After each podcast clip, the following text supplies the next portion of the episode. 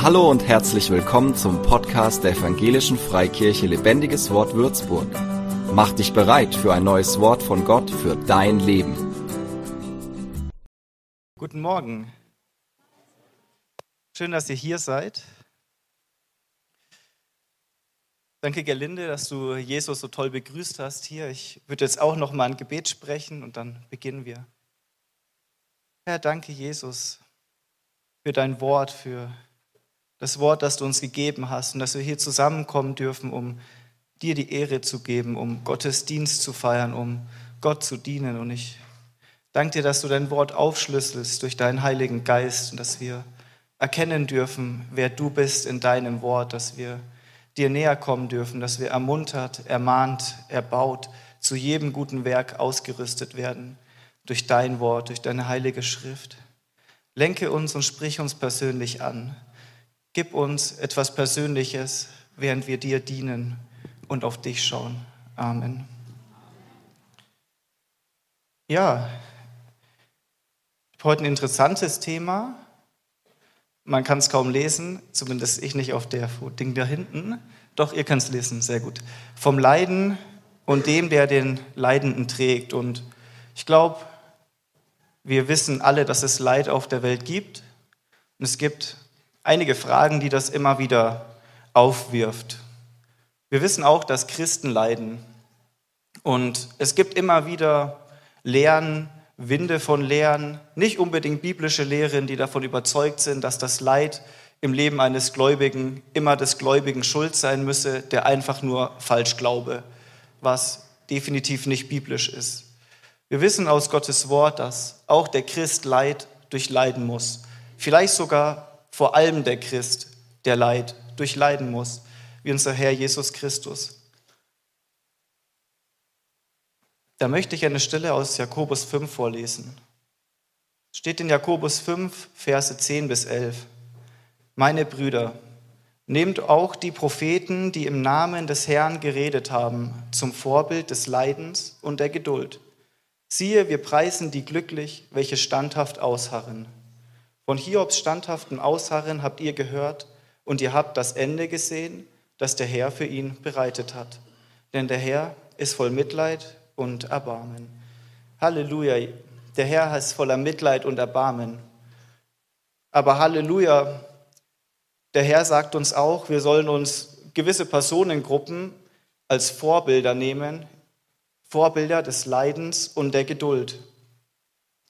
Hier haben wir einen ganz großen Namen da drinnen, ein ganz gutes Beispiel, den guten alten Hiob. Und um den soll es heute hauptsächlich gehen. Das Buch Hiob ist im Alten Testament, es gehört zur Weisheitsliteratur. Im Alten Testament stehen einige Bücher, die zur sogenannten Weisheitsliteratur zählen. Man kann daraus ableiten, dass da relativ viel Weisheit für uns drinsteckt, wenn wir die lesen. Also kann ich euch nur empfehlen, dazu zählen Hiob, Prediger, das Buch der Sprüche, das Hohelied und eine Handvoll Psalmen zählt auch dazu. Ja, das Buch Hiob. Der Name Hiob bedeutet in etwa so viel wie verfolgter, bedrängter, kann aber auch mit der Buße tut übersetzt werden. Klingt schon nach einem wilden Namen. Der Name ist auf jeden Fall Programm. Es gibt immer wieder das Thema, ob Hiob denn eine reale Person sei oder ob das Ganze nur ein Buch sei, was uns etwas zeigen soll. Wir sehen aber, dass das Neue Testament zweimal die Rede von Hiob zitiert. Ebenfalls erwähnt Hesekiel Hiob als ein gutes Beispiel, sagt, wenn nur einer, der gerecht ist, wie Hiob in der Stadt wäre, dann würde Gott die Stadt verschonen. Ebenfalls erwähnt unser guter Jakobus, den wir hier haben, auch Hiob als ein lebendiges Beispiel, wie er auch die lebendigen Propheten, die im Namen des Herrn geredet haben, als Beispiel nimmt. Aus diesem Grund bin ich felsenfest davon überzeugt, dass Hiob eine reale Person ist, echt gelebt hat und diese Geschichte genauso geschehen ist. Da dürfen wir bei Gott schon darauf vertrauen, dass er keine Geschichten erfinden muss. Und wenn, dann sind das Gleichnisse und dann wissen wir, dass es ein Gleichnis ist. Zeitlich spielt das Buch vermutlich nach dem Turmbau zu Babel. Das ist so, wo die Sprachen entstanden sind, der Mensch noch mal ein bisschen mehr verwirrt wurde. Aber auch kurz vor oder gleichzeitig mit Abraham. Das können wir an dem Alter von Hiob ableiten, der 200 Jahre alt wurde. Wir sehen Hiob, der selber opfert. Das bedeutet, das Buch spielt vor dem mosaischen Gesetz, vor der Offenbarung, vor dem Tempel.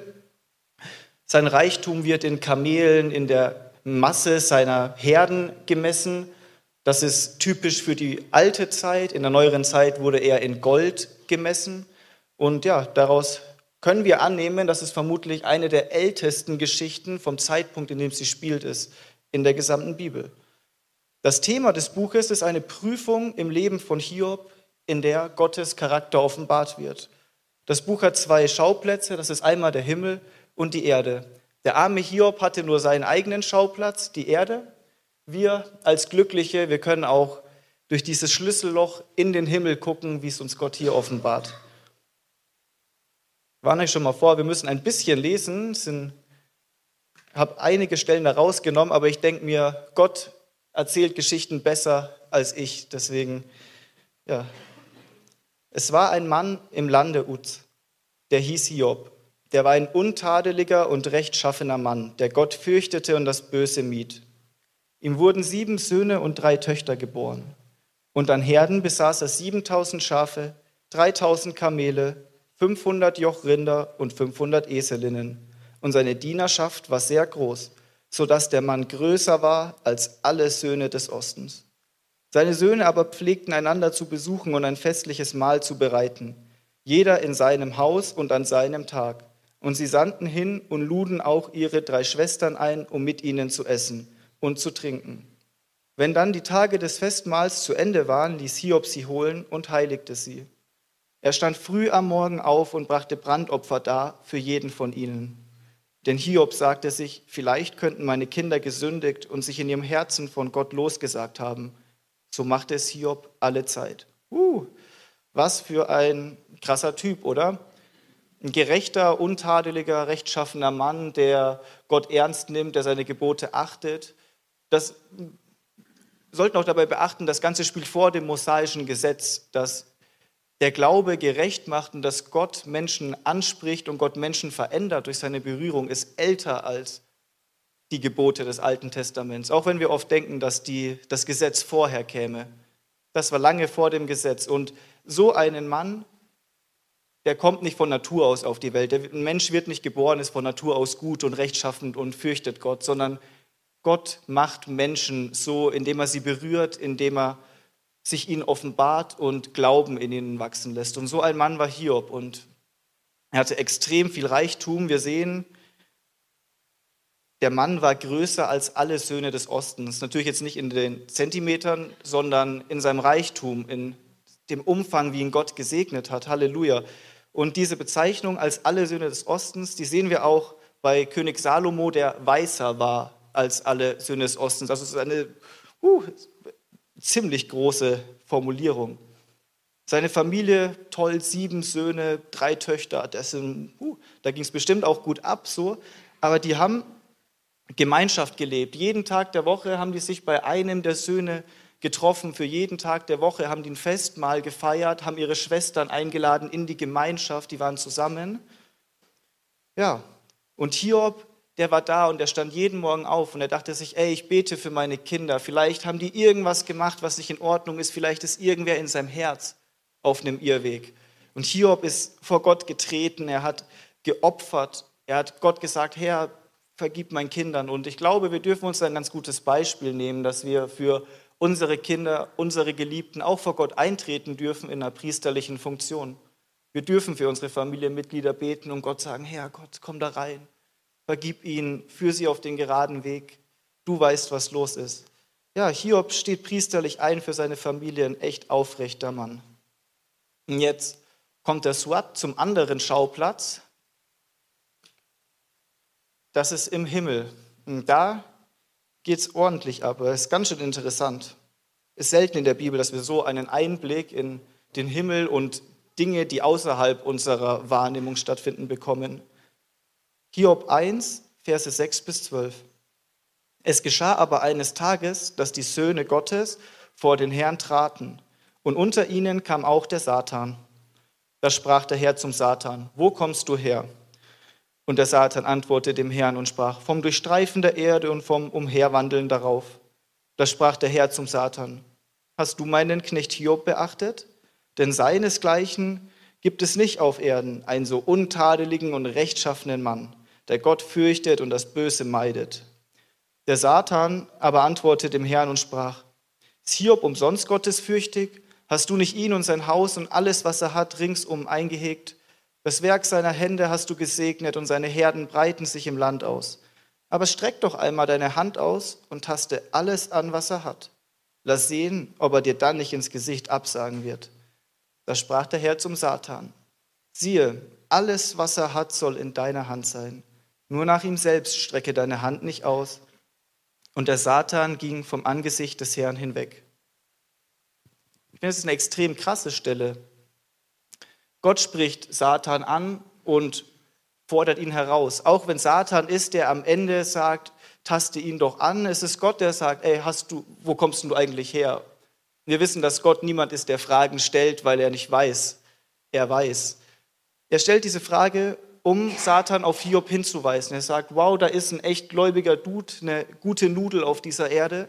Hast du den gesehen? Und Satan sagt, ja, den habe ich gesehen, aber der ist doch nur so gut, drauf, weil du so viel Gutes schenkst. Im Endeffekt sagt er, dein Knecht ist nur gläubig, er liebt dich nur, weil du ihn segnest. Er sagt, nur deine Gaben sorgen dafür, dass Menschen dich lieben, Gott. Ein Glaube, der auf sowas gebaut ist, ist ein zerstörbarer Glaube. Ein Glaube, der darauf gebaut ist, dass wir denken, wenn uns Gott segnet, dann ist er cool mit uns. Wenn er uns gerade nicht irgendwie das Konto füllt, dann muss es ein böser Gott sein. Das ist sozusagen der Vorwurf, den der Satan dort in den Raum stellt. Doch Gott lässt es zu. Und ich finde, es ist auf eine Art und Weise furchterregend. Und unser Gott ist, er ist Liebe, er hat Mitleid, er ist ein Erbarmer, Barmherziger. Aber er ist auch furchterregend. Er kann nichts tun, äh, Satan kann nichts tun, was Gott ihm nicht erlaubt. Gott hat dem Meer bestimmt, wie weit es kommen kann. Gott hält alles in der Hand auf dieser Welt. Und der Satan kann nicht einfach gegen Gottes Ratsschlüsse wütend gehen, sondern der Satan kann sich nur innerhalb der Gebiete bewegen, die Gott ihm steckt. Was auch immer das bedeutet. Wir können das nicht so tief ergründen, wie wir es gerne würden. Und dann können wir noch rauslesen, dass Satan scheinbar an Ort und Raum gebunden ist, wenn er auf der Erde umherstreift. Und wo ist er gewesen? Gott ist das einzige omnipotente Wesen, der zu jeder Zeit, an jedem Ort, immer überall ist. Was wir uns auch überhaupt nicht vorstellen können. Ich zumindest nicht. Finde ich interessant. Doch lasst uns weiterlesen, wie es jetzt weitergeht mit dem guten Hiob. Ich hätte euch gewarnt, wir haben, wir haben viele Bibelverse, aber das ist gut. Hiob 1, Verse 13 bis 22. Oh, Hiob 2, das stimmt. Und es geschah eines Tages, als die Söhne und Töchter im Haus ihres erstgeborenen Bruders aßen und Wein tranken. Da kam ein Bote zu Hiob und sprach, die Rinder pflügten und die Eselinnen weideten neben ihnen. Da fielen die Sabäer ein und nahmen sie weg und erschlugen die Knechte mit der Schärfe des Schwertes.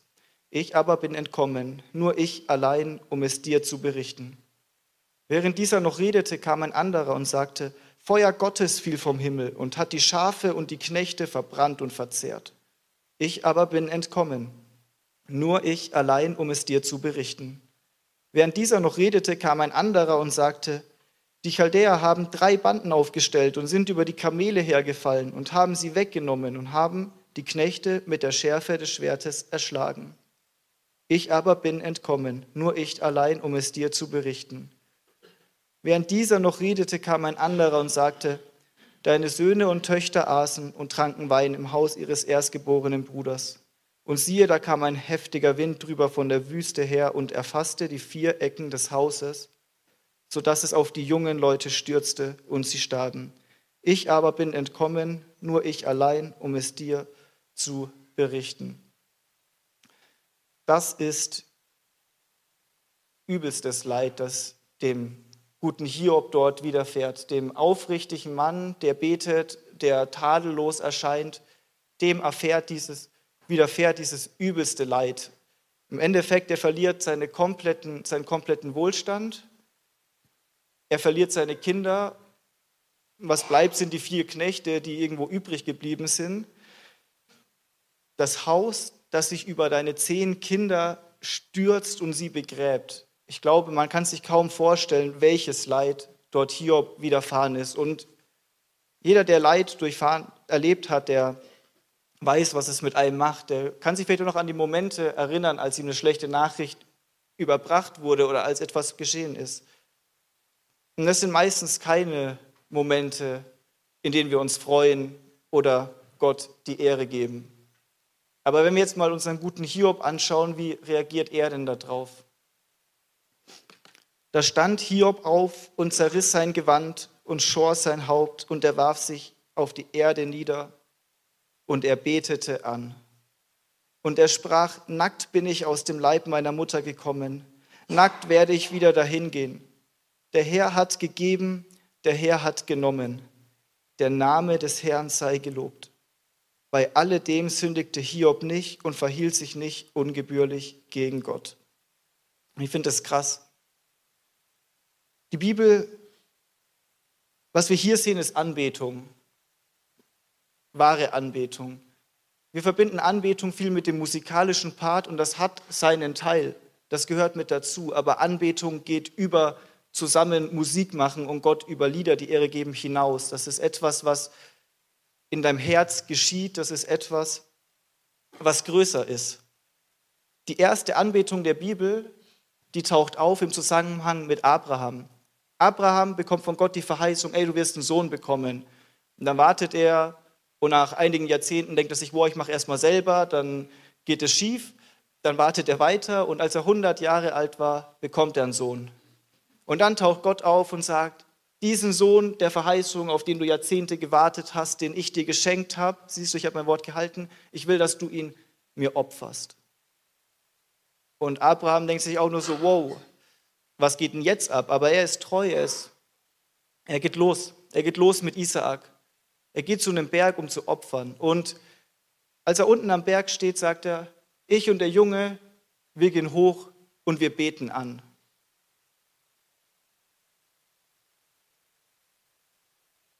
Gibt ein weiteres krasses Beispiel für Anbetung, König David. König David beging Ehebruch und das kam raus. Gott weiß alles. Und Gott sagt zu David, das Kind, das aus dem Ehebruch entstanden ist, das wird sterben. Das ist die Folge dieser Sünde. Das ist in einer Form auch eine Strafe. Und David fängt an zu trauern, setzt sich in Asche der sitzt da, der sagt, Gott, bitte stimm, hör auf, mach das nicht. Kann ich dich irgendwie zum einem anderen Handeln bewegen? Aber das Kind stirbt. Und in dem Moment, als das Kind stirbt, hört David auf zu weinen, hört David auf zu trauern. David wäscht sich, er macht sich fresh und er geht, um den Herrn anzubeten. Das sind drei extrem intensive Beispiele in der Bibel, wo wir eine Anbetung sehen, die ist, die können wir uns nicht vorstellen. Anbetung beruht nicht darauf, wer wir sind oder wie unsere Situation gerade aussieht, sondern Anbetung beruht auf dem Wesen Gottes, wer Gott ist. Und Gott ändert sich nicht, auch wenn wir schlechte Entscheidungen treffen. Gott ändert sich auch nicht, wenn wir gerade in übelster Krise drinstecken. Unser Gott ist ein Fels. Und ich glaube auch nicht, dass wir diese Art von Anbetung aus uns selber heraus hinbekommen. Ich glaube, da ist was, was vorausgeht. Da, da schenkt Gott Erkenntnis und Trost durch den Glauben in den Moment rein. Denn wir wissen aus dem Neuen Testament, dass Gott Anbeter sucht. Aber Gott sagt auch, die wahren Anbeter, sie müssen mich in Wahrheit und im Geist anbeten. In einem guten Geist und in der Wahrheit. Und die Wahrheit bedeutet Erkenntnis Gottes. Wenn wir wissen, dass Gott gut ist, wenn wir die Erkenntnis haben und wenn unser Geist sagt, ich weiß, dass mein Gott gut ist und dass er sich nicht ändert, egal wie viel verbrannte Erde ich um mich sehe, dann sind das die Anbeter, die Gott sucht.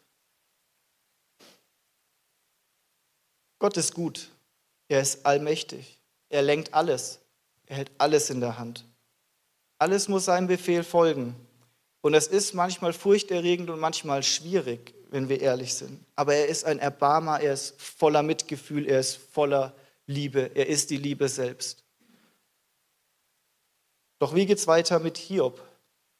Wir switchen wieder hoch in den Himmel.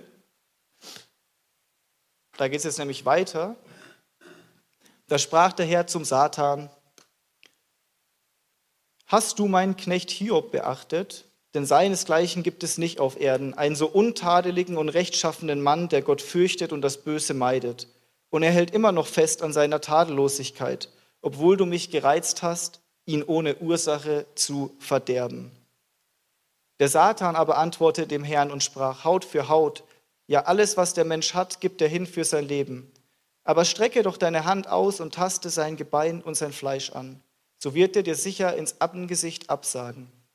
Da sprach der Herr zum Satan, siehe, er ist in deiner Hand, nur schone sein Leben.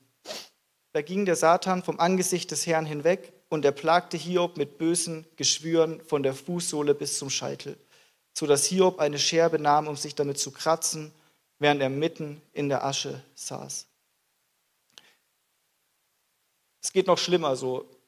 Satan ist wieder im Himmel, wir haben wieder diese ähnliche Diskussion, diesmal erweitert es nur Gott darum, dass er sagt, ey, siehst du, wie rechtschaffen er ist, obwohl du mich versucht hast, Hiob was, was anzutun, ihm Unrecht, ja, ohne Ursache zu verderben, nicht Unrecht.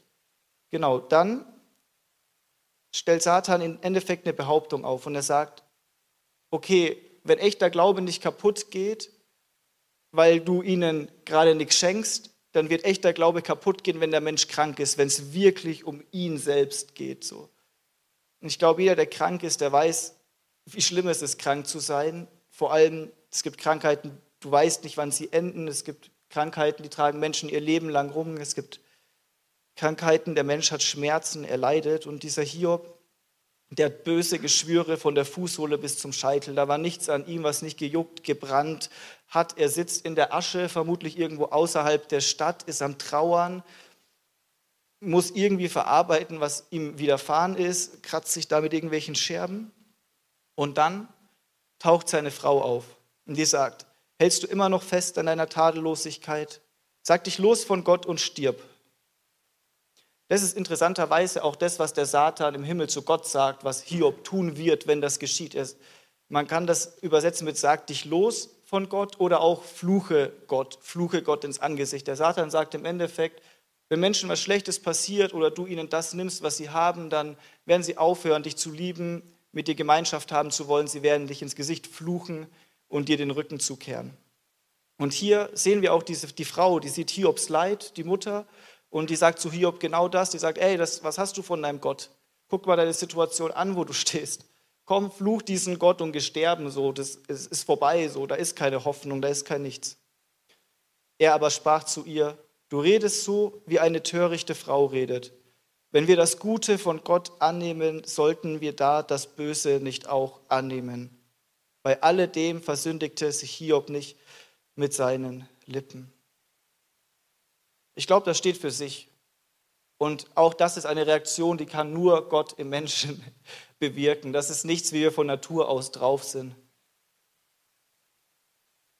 Wenn wir das Gute von Gott annehmen, sollten wir da auch nicht das Böse annehmen, das uns widerfährt in dieser Welt. Und wisst ihr, was passiert? Bis zu dieser Stelle taucht Satan auf im Alten Testament und spricht wörtliche Rede, zumindest hier an der Stelle, irgendwo im Garten Eden. Aber ab diesem Zeitpunkt war der Mund des Satans geschlossen für das komplette Alte Testament. Im Neuen Testament taucht er wieder auf und versucht, Jesus Glauben anzugreifen, sagt, komm, mach mal ein bisschen Brot zu, äh, Steine zu Brot und bete mich mal kurz an. Alles Mögliche. Satan ist ein Versucher. Satan ist auf einer Mission, Glauben kaputt zu machen, Glauben an einen guten Gott. Und er benutzt dafür das Leid, das uns widerfährt. Das ist eine große Frage, die Frage nach der Ursache des Leids. In dem Buch Hiob geht es auch erstmal darum, dann tauchen nämlich drei Freunde von Hiob auf, die warten erstmal ein bisschen, schauen sich an seine Situation und dann fangen sie an, ein paar Theorien aufzustellen, die brainstormen ein bisschen was, versuchen irgendwie das Leid zu erklären. Der eine hat irgendwas mit Geistern und Visionen am Hut, der andere, der hat einen Vers für alles mit am Start. Und der dritte, der weiß immer ganz genau, was Gott will und was Gott tut. Und wenn du eigentlich wissen willst, was Gott tut, Da musst du nur zu ihm kommen, der wusste Bescheid. Ja, die brainstormen da, Hiob, er müsse irgendwie gesündigt haben, denn sonst wird das Ganze ja keinen Sinn ergeben. Der Mensch muss ja selber schuld sein, wenn er in einer miesen Situation steckt, sagen sie. All ihr Wissen und ihre Weisheit bringt im Endeffekt nur nutzloses Gerede hervor, wie wir wissen, da wir diesen Blick durch das Schlüsselloch hatten. Es gibt verschiedene Gründe für Leid, auch laut der Bibel. Es gibt Leid als Folge von Sünde. Es gibt Leid zur Züchtigung und zur Erziehung. Hier benutzt Gott schwierige Situationen, um uns zu prägen, um uns zu erziehen, als Kinder Gottes. Er benutzt Leid, um uns zu stärken, um unseren Glauben zu stärken, um uns standhaftes Ausharren zu geben, um uns Geduld zu lernen, um uns Dinge zu lernen, die wir sonst nicht lernen würden. Gott ist nicht daran interessiert, Schnips zu machen und du bist so, sondern der arbeitet über dein Leben mit dir und verändert dich Stück für Stück in das Ebenbild Jesu. Es gibt auch den Grund für Leid, dass Gott durch Leid seinen Trost und seine Gnade zeigen möchte oder auch Leid als eine Folge für Gehorsam Gott gegenüber. Jesus Christus sagt, weil ihr Sie werden euch verfolgen, wie sie mich verfolgt haben. Euch wird Leid geschehen, weil ihr mir gehorsam seid. Wir haben im Endeffekt die Verheißung darauf, dass wir auch durch Leid gehen müssen. Jedoch können wir nicht immer Leid in irgendeine Box reinstöcken. Wenn irgendeiner von unseren Geschwistern leidet in einer schwierigen Situation, ist hingehen und sagen, ach, das muss genau der Grund sein, keine Angst, ich weiß, was abgeht, du hast das gemacht, ach so, nee, warte, du wirst gerade nur erzogen, alles cool. Leid kann auch aus himmlischen Gründen geschehen, die wir nicht verstehen können. Es ist nicht unbedingt möglich, Gottes ist absolut nicht möglich, Gottes Wege zu ergründen, zu verstehen, wie und warum manche Dinge geschehen. Und ich glaube, wir sind ganz gut damit beraten, nicht zu versuchen, das Leid unserer Glaubensgeschwister auf diese Art zu ergründen und irgendwie uns dabei selber zu versündigen. Über das Ertragen des Leids. Hiob erträgt sein Leid auch nicht ohne Regung. Die Bibel sagt nicht, ey, wenn du Leid erfährst, dann musst du so tun, als wäre alles gut. Dann musst du in die Gemeinde kommen und sagen, nee, alles cool, keine Angst, müsst nicht für mich beten, so, ich hab's im Griff, aber innerlich seid ihr komplett kaputt. Das ist nicht was Gott von euch erwartet, dass ihr einen auf stark macht, dass ihr sagt, wow, ist gar nicht so schlimm, dass ihr ohne Regung bleibt. Hiob ringt mit Gott durch Höhen und durch Tiefen. Er verflucht sogar seine eigene Geburt. Und ich glaube, jeder, der wirkliches Leid widerfahren hat oder mal tief gefallen ist, der kennt es und sagt, boah, ich hol mich einfach nur weg, Gott. Ich weiß nicht, ob ihr das kennt, ich kenne das dieses, ey, warum bin ich überhaupt hier, wenn ich in dieser Situation stehe? Und es ist mir einfach so, so, so zu viel. Hiob beginnt plötzlich, er will mit Gott in einen Rechtsstreit ziehen. Er sagt, ey, das ist irgendwie unfair, was mir widerfahren ist. Gott, du musst ungerecht sein. Komm her, ich will dir Fragen stellen, du musst mir antworten. Es ist eine Reaktion, die oft im Leid geschieht. Ob dann Gott auftaucht und du auf der anklagenden Seite des Gerichtes sitzt, weiß ich nicht unbedingt. Ich glaube eher nicht. Er fordert doch Gott auf, ihm Antworten zu geben. Und ich glaube, wir wünschen uns alle Antworten und wir dürfen damit zu Gott kommen. Wir dürfen hadern, wir dürfen herausgefordert sein. Wir dürfen schwach sein. Wir dürfen in unserer Schwäche zu Gott kommen. Er ist ein guter Gott und er ist voller Mitgefühl und voller Erbarmen. Doch dort in, dieser, in diesem Loch, wo Hiob drin sitzt, da wird es plötzlich hoffnungsvoller. Wir sind jetzt einige Kapitel gesprungen in Hiob 19. Da kommt was ganz, ganz Hoffnungsvolles und was Schönes raus aus Hiob. Aus dem Nichts gefühlt. Ich weiß, dass mein Erlöser lebt. Und zuletzt wird er sich über den Staub erheben. Und nachdem diese meine Hülle zerbrochen ist, dann werde ich von meinem Fleisch los Gott schauen ja, ich selbst werde ihn schauen und meine Augen werden ihn sehen, ohne ihm fremd zu sein.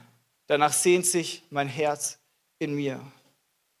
In der tiefsten Finsternis wird Licht sichtbar. Wir sehen einen erlösenden Glauben, einen erlösenden Glauben, einen hoffnungsvollen Glauben an einen Gott, der da was vorbereitet hat, was auch noch kommt. Da ist nicht immer im Leid eine Aussicht auf eine, wir haben jetzt hier eine Lösung und Gott wird mir jetzt irgendwie innerhalb der nächsten zwei Wochen eine Lösung schenken. Aber diese Perspektive, wir werden eines Tages sterben, wir werden bei unserem Erlöser sein. Halleluja. Ich weiß, dass mein Erlöser lebt. Wir haben das vorhin gesungen, wir singen das oft. Es ist ein Lobpreis, den wir aussprechen dürfen. Da ist, was es überwunden wurde, ein Erlöser. Wir waren Gefangene der Sünde, wir waren Gefangene in einem geistlichen Ägypten, wir waren auf eigenen Wegen unterwegs, wir wussten nicht mal, dass wir Sklaven des Satans sind. Wen der Teufel reitet, der, der hält sich meistens selbst für den Reiter. Aber Gott kommt da rein und er sagt, ich befreie mein Volk aus der Gefangenschaft. Und das, was ich anordne, das kann kein Pharao, kein Satan, niemand kann meinem Wort, meiner Macht widerstehen.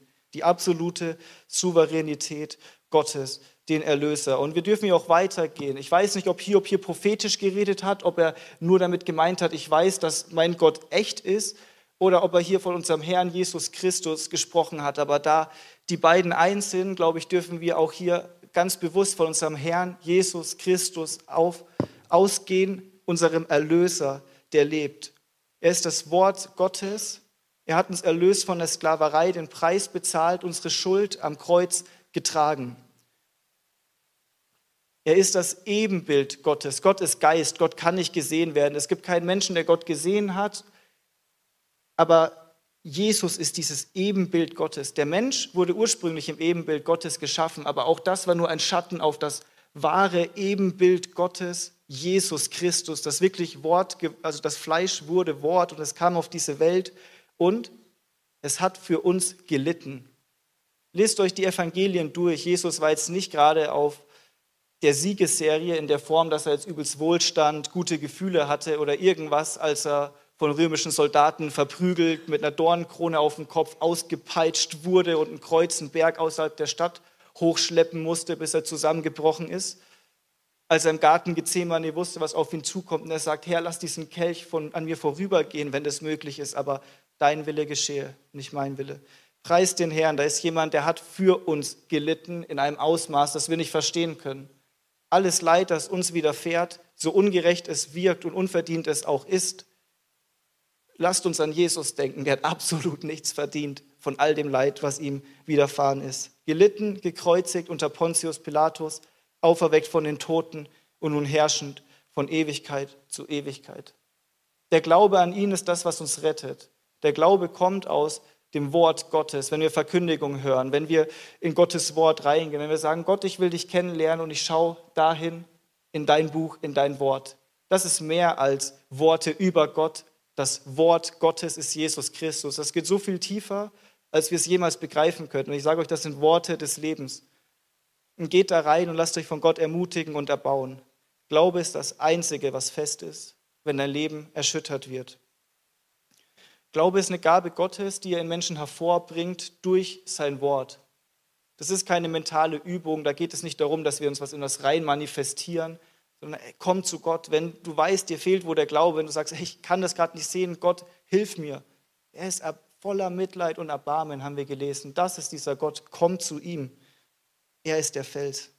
Glaube beinhaltet Hoffnung. Es ist eine Hoffnung. Ich werde Gott schauen. Das ist eine Hoffnung, eine Gewissheit, da ist eine Zuversicht ein. Ich weiß, das wird passieren. Wir haben Zusagen Gottes und wir können wissen, das wird so passieren, das ist sein Wort und er, da ist nichts abänderlich. Kein Satan, kein böser Mensch könnte irgendwie etwas an den Dingen ändern, die Gott bestimmt hat. Absolut nicht. Glaube beweist sich in Krisen und in Leid.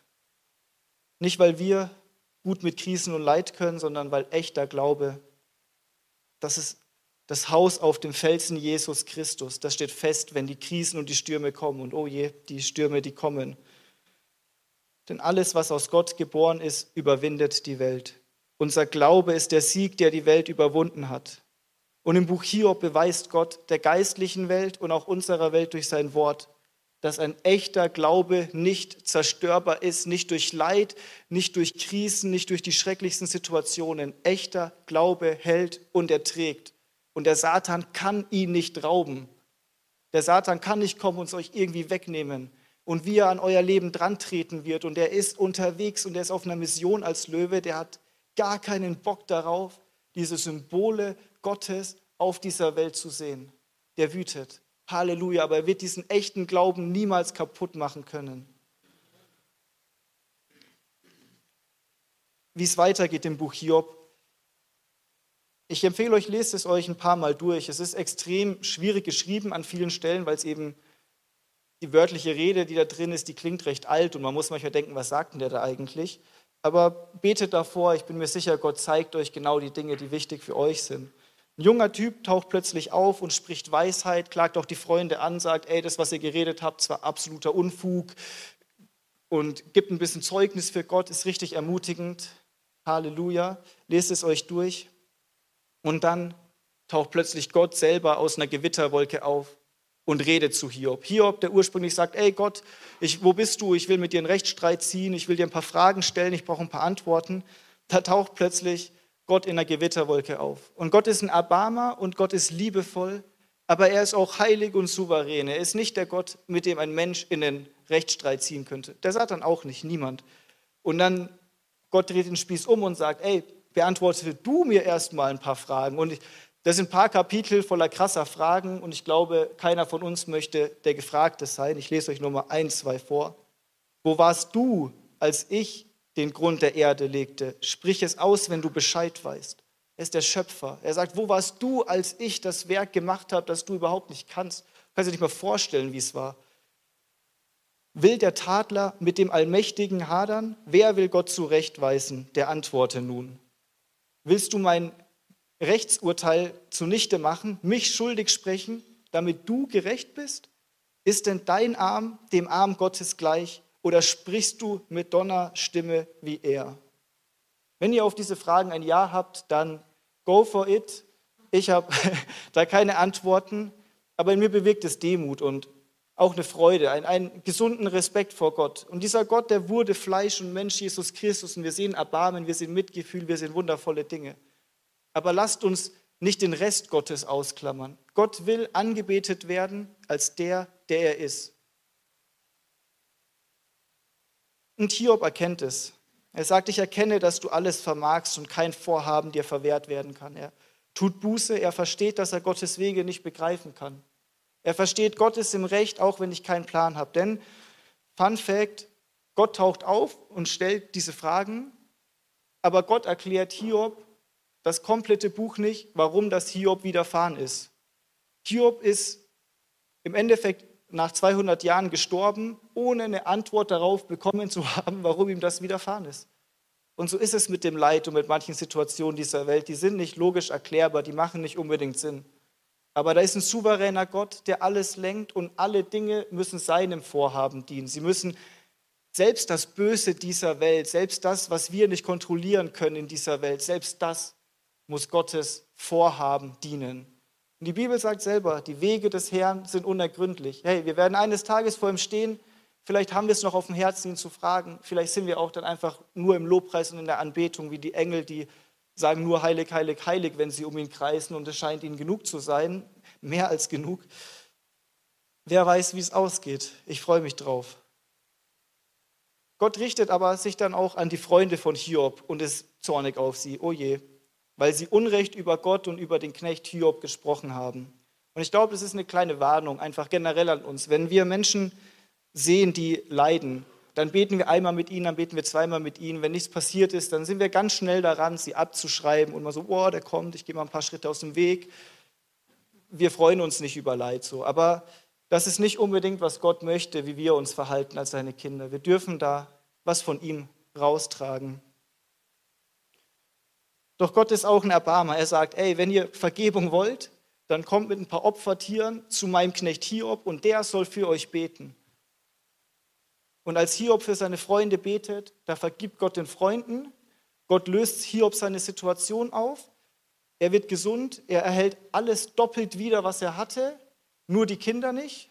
Denn die ersten zehn Kinder, die gestorben sind, sind im Himmel und die neuen zehn Kinder, die er bekommen hat, die werden auch in den Himmel gehen. Im Himmel ist alles verdoppelt für Hiob. Halleluja, was für ein Erbarmer. Ey, Gott ist so mitleidvoll und so ein Erbarmer. Halleluja. Und wir sehen aber auch, wie Hiob hier umgeht. Das sind diese Freunde und die haben ihm Unrecht angetan in seinem Leid, aber er sagt nicht, ey, ihr seid zu Recht verdammt oder ey, ihr habt gehört, was Gott über euch gesagt hat, jetzt geht und fühlt euch dauerhaft schlecht, sondern da ist ein Gebet auch für die, die ihm Unrecht angetan haben. Und ich glaube, auch das ist ein großes Beispiel für uns, wie wir vorangehen dürfen, wenn auch Menschen uns Unrecht antun, in schwierigen Situationen, auch unsere Glaubensgeschwister, dann lasst uns für sie beten, lasst uns ihnen vergeben, lasst da unserem Gott nacheifern. Wenn wir zurückspringen zu Jakobus 5, ich habe hier mal die Verse drumherum mit reingenommen. So wartet nun geduldig, ihr Brüder, bis zur Wiederkunft des Herrn. Siehe, der Landmann wartet auf die köstliche Frucht der Erde und geduldet sich ihretwegen, bis sie den Früh- und Spätregen empfangen hat. So wartet auch ihr geduldig, stärkt eure Herzen, denn die Wiederkunft des Herrn ist nahe. Seufzt nicht gegeneinander, Brüder, damit ihr nicht verurteilt werdet. Siehe, der Richter steht vor der Tür. Meine Brüder, nehmt auch die Propheten, die im Namen des Herrn geredet haben, zum Vorbild des Leidens und der Geduld. Siehe, wir preisen die glücklich, welche standhaft ausharren. Von Hiobs standhaften Ausharren habt ihr gehört. Und ihr habt das Ende gesehen, das der Herr für ihn bereitet hat. Denn der Herr ist voll Mitleid und Erbarmen. Gott hat ewige Lösungen. Und manche erfüllen sich erst nach unserem Tod. Und das ist cool, das ist okay. Denn diese Lösungen, das, sind nicht, das ist nicht so ein Pflaster, was irgendwie hin verschlimmbessert wurde in der Situation, sondern das sind ewige Lösungen. Eine ewige Freiheit von Leid, eine ewige Freiheit von Sünde, ein ewiges Leben in der Gegenwart Gottes, ein Leben in ewigem Lobpreis in der Herrlichkeit des Herrn. Und keiner von uns kann verstehen, was das bedeutet. Aber wir können uns darauf freuen. Wir können die Gewissheit haben, das kommt. Und wenn unser Körper kaputt geht eines Tages, dann werden wir da sein. Und wir werden Gott nicht als einen Fremden schauen, sondern in ihm ins Angesicht schauen können. Halleluja. Und wir sehen es oft an den Psalmen. Der Mensch geht durch Krisen, durch schwierige Zeiten. In den Psalmen ist ganz oft, oh Gott, was geht hier ab? Meine Feinde tun dies. Warum geschieht mir das? Doch am Ende von den meisten Psalmen wird die Stimmung heller. Da ist ein Lobpreis, da ist eine Freude, da ist eine Erkenntnis darüber, wow, die Situation ist absolut Krise, aber mein Gott ist gut und ich setze mein Vertrauen jetzt da rein und ich sitze in dieser Situation und ich kann nur zu Gott kommen, aber bei ihm ist es in den besten Händen. Die Bibel sagt selber, glückselig gepriesen sind die standhaft ausharren in Vers 11. Jakobus 1, meine Freunde, achtet es für lauter Freude, wenn ihr in mancherlei Anfechtung geratet da ihr wisst, dass die Bewährung eures Glaubens standhaftes Ausharren bewirkt. Die Propheten und Hiob sind Vorbilder, Leiden zu ertragen. Der Herr verfolgt mit allem einen Zweck, was es auch immer sein wird. Er wird alle Dinge für seine Kinder zum Besten werden lassen. In seinen mysteriösen Wegen, aber wir dürfen ihm vertrauen, denn er ist voller Mitleid und Erbarmen. Egal wo du stehst und wie verlassen du dich fühlst, er sieht dich. Nichts geschieht außerhalb der, der Erkenntnis Gottes. Nichts kann sich seinem Blick entziehen. Er kennt alles. Und als Jesus Christus auf dieser Welt war, wurde er in jeder Form versucht und daher versteht er auch alles. Und da steht ein hoher Priester mit Mitgefühl am Thron Gottes, der für euch kämpft und eintritt. Für euch Kinder Gottes. Am Ende segnete Gott Hiob und so segnet uns auch unser Gott. Auch im Leid. Ich habe hier einfach am Ende noch mal einen kleinen Call to Action. Das ist die Bibelstelle danach. Jakobus 5, 13 bis 16. Leidet jemand von euch Unrecht? Er soll beten. Ist jemand guten Mutes? Er soll Psalmen singen. Auch ein Gebet. Ist jemand von euch krank? Er soll die Ältesten der Gemeinde zu sich rufen und sie sollen für ihn beten. Und ihn dabei mit Öl salben im Namen des Herrn. Und das Gebet des Glaubens wird den Kranken retten und der Herr wird ihn aufrichten. Und wenn er Sünden begangen hat, so wird ihm vergeben werden. Bekennt einander die Übertretungen und betet füreinander, damit ihr geheilt werdet. Das Gebet des Gerechten vermag viel, wenn es ernst ist. Lasst uns im Miteinander für die beten, die in schwierigen Situationen stecken. Lasst uns ehrlich sein, wenn wir sagen, ey, ich stecke gerade in so einer Situation, ich brauche Gebet. Lasst uns ehrlich sein, wenn wir irgendwo Fehler begangen haben. Es geht nicht darum, dass ihr auf die Bühne kommt und sagt, ich habe das und das gemacht. Nein, aber Sucht euch wen, vielleicht auch jemand, mit dem ihr eine engere Beziehung habt und sagt, ey, das und das ist mir passiert, das tut mir leid und betet da zusammen drüber. Sprecht es aus und lasst euch da die Vergebung auch zusprechen. Betet für die, die krank sind. Und lasst uns da nicht einmal so ein Gebet beten. Wenn ihr seht, dass jemand krank ist, betet zu Hause für ihn. Ihr müsst es auch nicht immer vor der Person machen, mit der Person. Geht im Verborgenen zu Gott, sagt, ey Gott, da ist meine Geschwister, ich sehe die leiden, bitte komm du da rein, mach was und bleib da dran. Gott sagt, gut geraten ist dem Knecht, wenn der Herr zurückkommt, dass er ihn bei der Arbeit findet. Und wenn mein Gott zurückkommt, dann wünsche ich mir, dass er mich beim Beten entdeckt. Halleluja. Und im Gebet geht es selten um uns. Da dürfen wir mal über den Tellerrand rausgucken, da dürfen wir beten für unsere Geschwister. Da dürfen wir dranbleiben im Gebet. Denn das Gebet des Gerechten vermag viel, wenn es ernstlich ist. Lasst uns da leben in Mitgefühl und Erbarmen wie unser Gott und so miteinander leben. Und es ist was, da müssen wir darum beten, dass es geschieht. Aber da werden wir auch Siege erringen. Wenn wir biblisch beten, was Gottes Wille ist, dann wird es geschehen. Und es ist Gottes Wille, dass wir beten. Sein Wille geschehe. So lasst uns beten und lasst uns da zusammen beten. Lasst uns aufstehen und wirklich für unsere Geschwister beten, die gerade in einer schwierigen Situation stecken. Lass uns unsere Hände erheben und unseren Gott preisen. Herr Vater im Himmel, du bist gut, du bist gerecht und du bist voller Erbarmen. Du kennst uns, du kennst die Wege, auf denen wir gehen und du hast uns deinen Glauben geschenkt. Du sprichst Menschen in der Finsternis an mit deinem Licht. Dein Glaube ist eine Hoffnung, dein Glaube ist gut, dein Glaube ist ein Geschenk. Danke, dass du ein Vater bist, der seine Kinder sieht und dass er sie liebt. Und du siehst unsere Geschwister, alle, die hier sind, aber auch alle, die gerade nicht hier sind, die Leid erleiden, die Unrecht erleiden, vielleicht auch Folgen ihrer eigenen Taten, aber dann sitzen wir hier nicht als Ankläger, sondern wir heben unsere Hände und wir bitten dich, Vater, dass du ihnen Gnade zeigst, dass du sie segnest, dass du sie aufrichtest, dass der Kranke gesund wird, weil du ihn berührst. Es ist nicht unser Gebet, es ist dein mächtiger Arm, der alles vermag. Aber du hast uns dazu berufen, in Gemeinschaft mit dir zu treten, für unsere Brüder, füreinander einzustehen, so wie Hiob für seine Kinder dort eingestanden ist. Und so bringen wir dir all die Kranken, so bringen wir dir all die, die Leid erleiden, all die, die Fragen haben, die Depression erleiden, die in Abhängigkeiten stehen und wir wissen, dass sie bei einem gerechten, heiligen, mitleidigen, erbarmungsvollen Gott in den besten Händen sind. Und ich bitte dich, schenk ihnen den Glauben in der Situation, richte sie auf. Halleluja, du hast Mitgefühl und du bist so, so gut. Und ich bitte dich, heile Familien, heile Kinder, Halleluja halte deine Hand ausgestreckt über deinem Volk und ich danke dir, dass wenn wir durch Leid gehen, dass es am Ende deinen Zwecken dienen muss, wie schwierig das für uns nachzuvollziehen ist auch. Ich danke dir, dass du heilig bist, dass du gut bist, dass du souverän bist, dass du ein Herrscher bist und dass du es absolut gut meinst, dass du gute Motive hast, deinen Willen zu tun und dass wir uns als Gemeinde Gottes uns deinem Willen unterordnen, dass wir beten für unsere Geschwister. Und ich bitte dich, erwecke uns hier zu einer Gemeinschaft voller Mitgefühl, voller Erbarmen, wo wir einander sehen und wo wir ehrlich sein dürfen. Was bringt es uns, einander hier vorzuspielen, sondern komm mit deinem Geist rein, führ uns in die Wahrheit, richte uns auf, wo wir Trost brauchen.